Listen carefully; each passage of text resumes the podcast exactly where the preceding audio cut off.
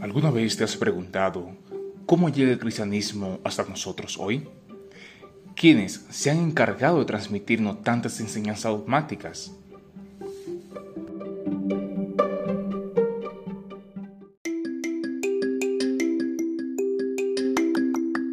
Relatos de Fe es un podcast que busca ayudarte a responder esas preguntas que se remontan a los inicios de nuestra iglesia, para que de este modo puedas vivir con más sentido esa fe que profesas.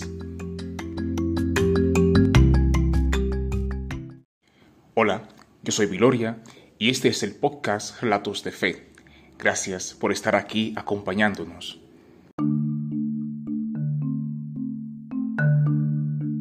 Hoy relataremos la vida de una de las figuras de la Iglesia más asombrosa del final del siglo VI e inicio del siglo VII, un gran teólogo y considerado padre de la Iglesia.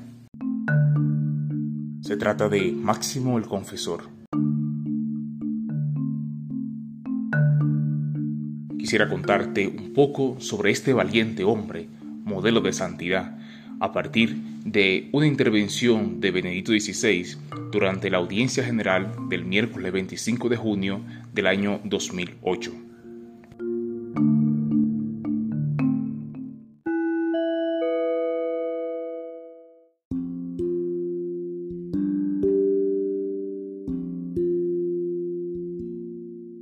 Máximo el Confesor fue un monje de la Iglesia de Oriente al que la tradición cristiana le ha atribuido el título de confesor.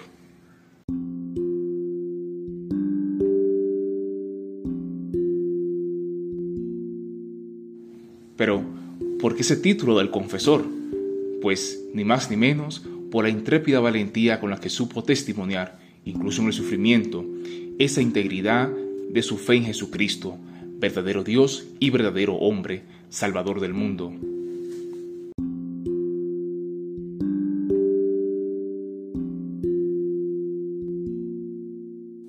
Máximo nació en Palestina, la tierra del Señor, en torno al año 580. Desde que era pequeño, se orientó hacia la vida monástica y al estudio de las escrituras, en parte a través de las obras de Orígenes, ese gran maestro que ya en el siglo III había estructurado la tradición exegética alejandrina.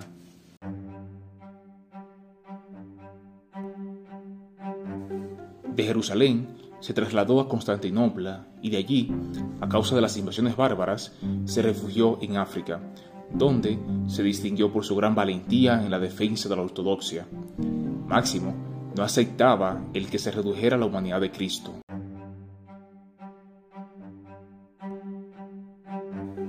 Había nacido la teoría según la cual Cristo solo tendría una voluntad, la divina. Para defender la unicidad de su persona, muchos negaban el que tuviera una auténtica voluntad humana. Y a simple vista, podría parecer algo bueno el que Cristo tuviera una sola voluntad. Pero San Máximo comprendió inmediatamente que esto habría acabado con el misterio de la salvación, pues una humanidad sin voluntad, un hombre sin voluntad, no es un verdadero hombre, es un hombre amputado. Por tanto, el hombre Jesucristo no habría sido un verdadero hombre, no habría vivido el drama de ser humano, que consiste precisamente en la dificultad para afrontar nuestra voluntad con la verdad del ser.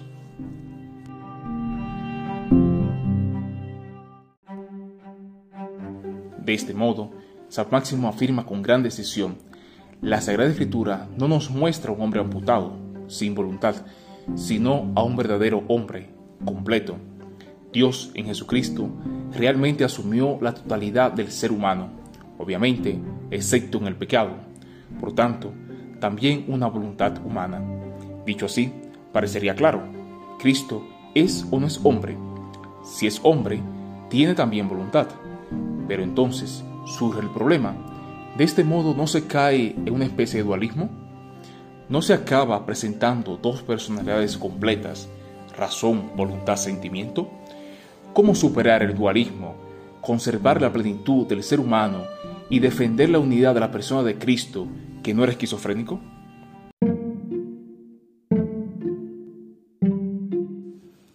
San Máximo demuestra que el hombre encuentra su unidad, su integración, la totalidad en sí mismo, pero superándose a sí mismo, saliendo de sí mismo.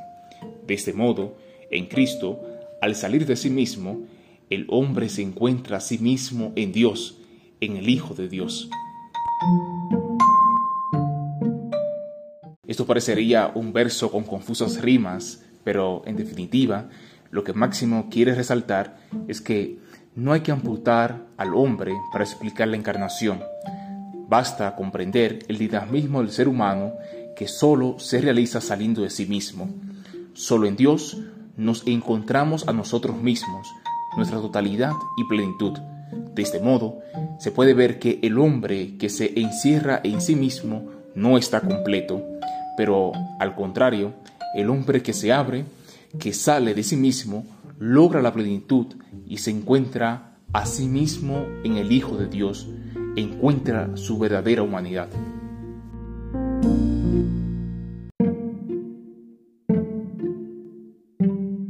Para San Máximo, esta visión no es una especulación filosófica, la ve realizada en la vida concreta de Jesús, sobre todo en el drama de Getsemaní. En este drama de la agonía de Jesús, en la angustia de la muerte, de la oposición entre la voluntad humana de no morir y la voluntad divina que se ofrece a la muerte, se realiza sobre todo el drama humano, el drama de nuestra redención.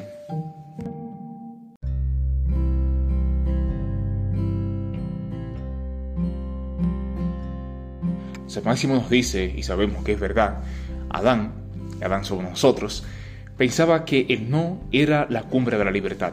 Solo quien puede decir no sería realmente libre. Para realizar realmente su libertad, el hombre debería decir no a Dios. Solo así cree que él mismo ha llegado al culmen de la libertad.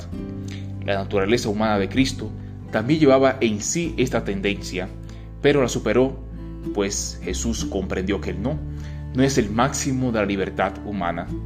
Lo máximo de la libertad humana es el sí, la conformidad con la voluntad de Dios. Solo en el sí el hombre llega a ser realmente el mismo. Solo en la gran apertura del sí, en la unificación de su voluntad con la voluntad divina, el hombre llega a estar inmensamente abierto, llega a ser divino.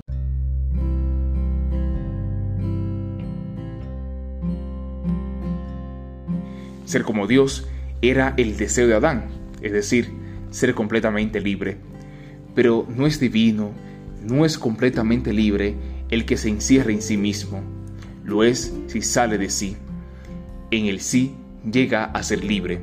Este es el drama de Getsemaní, que no se haga mi voluntad, sino la tuya. Transfiriendo la voluntad humana en la voluntad divina es que nace verdadero hombre. Así somos redimidos. En pocas palabras, este era el punto principal que quería comunicar San Máximo y vemos que está en juego todo el ser humano, está en juego toda la vida.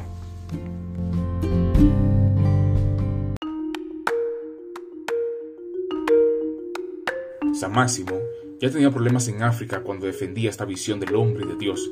Después fue llamado a Roma.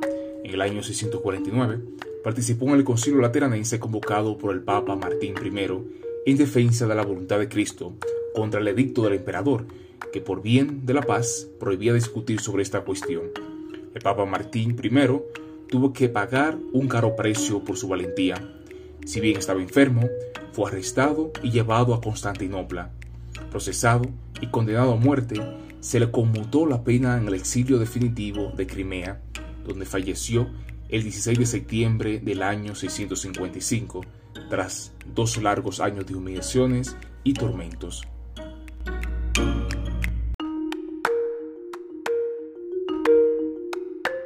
Poco tiempo después, en el año 662, le tocó el turno a Máximo, quien también se opuso al emperador al repetir, es imposible afirmar en Cristo una sola voluntad. De este modo, junto a dos discípulos, ambos se llamaban Anastasio, Máximo fue sometido a un extenuante proceso a pesar de que ya superaba los 80 años. El tribunal del emperador le condenó con la acusación de herejía a la cruel mutilación de la lengua y de la mano derecha, los dos órganos de expresión, la palabra y los escritos, con los que Máximo había combatido la doctrina errada de la voluntad única de Cristo. Por último, el santo monje mutilado fue exiliado en la Cólquida, en el Mar Negro, donde murió, agotado por sufrimientos a los 82 años, el 13 de agosto del mismo año 662.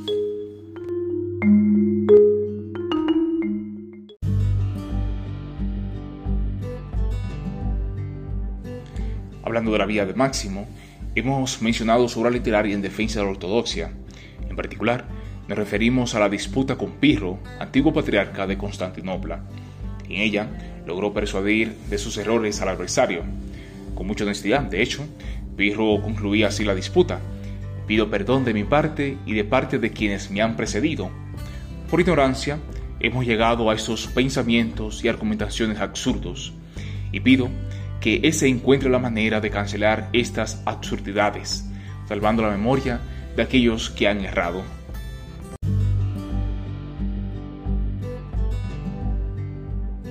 Nos han llegado además algunas decenas de obras importantes, entre las que destaca Mistagogia, uno de los escritos más significativos de San Máximo, que recoge su pensamiento teológico con una síntesis bien estructurada.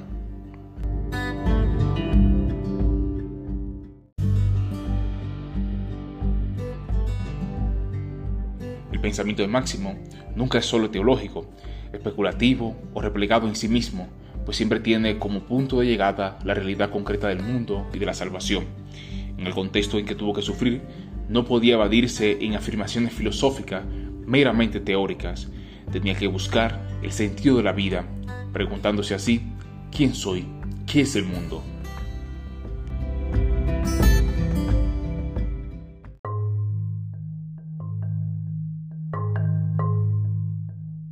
Al hombre, creado a su imagen y semejanza, Dios le ha confiado la misión de unificar el cosmos.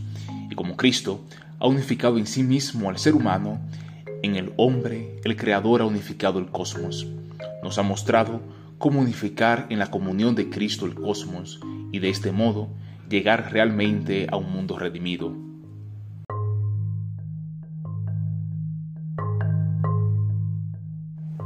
A esta poderosa visión salvífica se refiere uno de los teólogos más grandes del siglo XX, von Balthasar, quien, relanzando la figura de Máximo, define su pensamiento con la incisiva expresión de figura cósmica.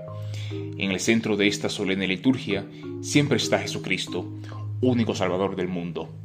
La eficacia de su acción salvadora, que ha unificado definitivamente el cosmos, está garantizada por el hecho de que Él, a pesar de ser Dios en todo, también es íntegramente hombre, incluyendo la energía y la voluntad del hombre.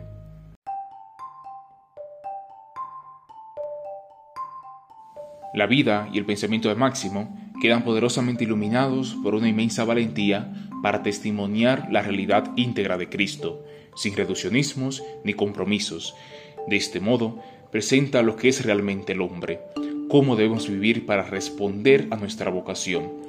Tenemos que vivir unidos a Cristo para quedar de este modo unidos a nosotros mismos y al cosmos, dando al mismo cosmos y a la humanidad su justa forma.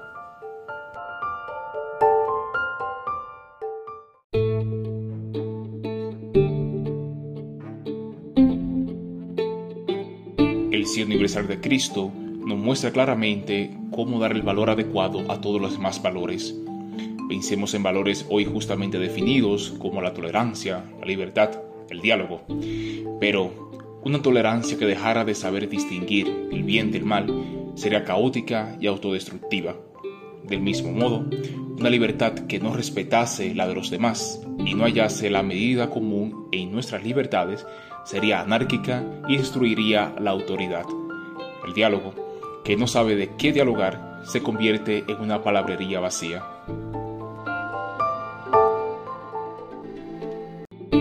Todos estos valores son grandes y fundamentales, pero pueden ser verdaderos únicamente si tienen un punto de referencia que les une y les confiere la verdadera autenticidad.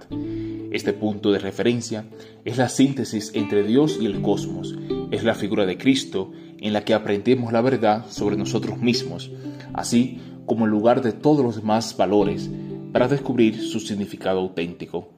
Jesucristo es el punto de referencia que ilumina todos los demás valores.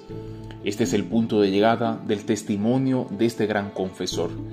De este modo, al final, Cristo nos indica que el cosmos debe ser liturgia, gloria de Dios, y que la adoración es el inicio de la verdadera transformación, de la verdadera renovación del mundo.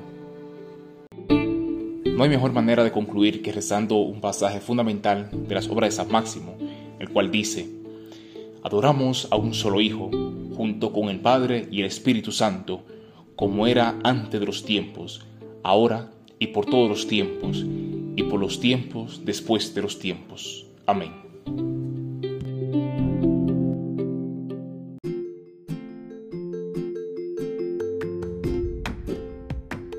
Gracias por acompañarnos en este relato de Máximo el Confesor. Yo soy Viloria y esto fue Relatos de Fe. Esto parecería un verso con confusas rimas, pero en definitiva, lo que Máximo quiere resaltar es que no hay que amputar al hombre para explicar la encarnación. Basta comprender el dinamismo del ser humano que solo se realiza saliendo de sí mismo. Solo en Dios nos encontramos a nosotros mismos, nuestra totalidad y plenitud. De este modo, se puede ver que el hombre que se encierra en sí mismo no está completo, pero al contrario, el hombre que se abre, que sale de sí mismo, logra la plenitud y se encuentra a sí mismo en el Hijo de Dios, encuentra su verdadera humanidad.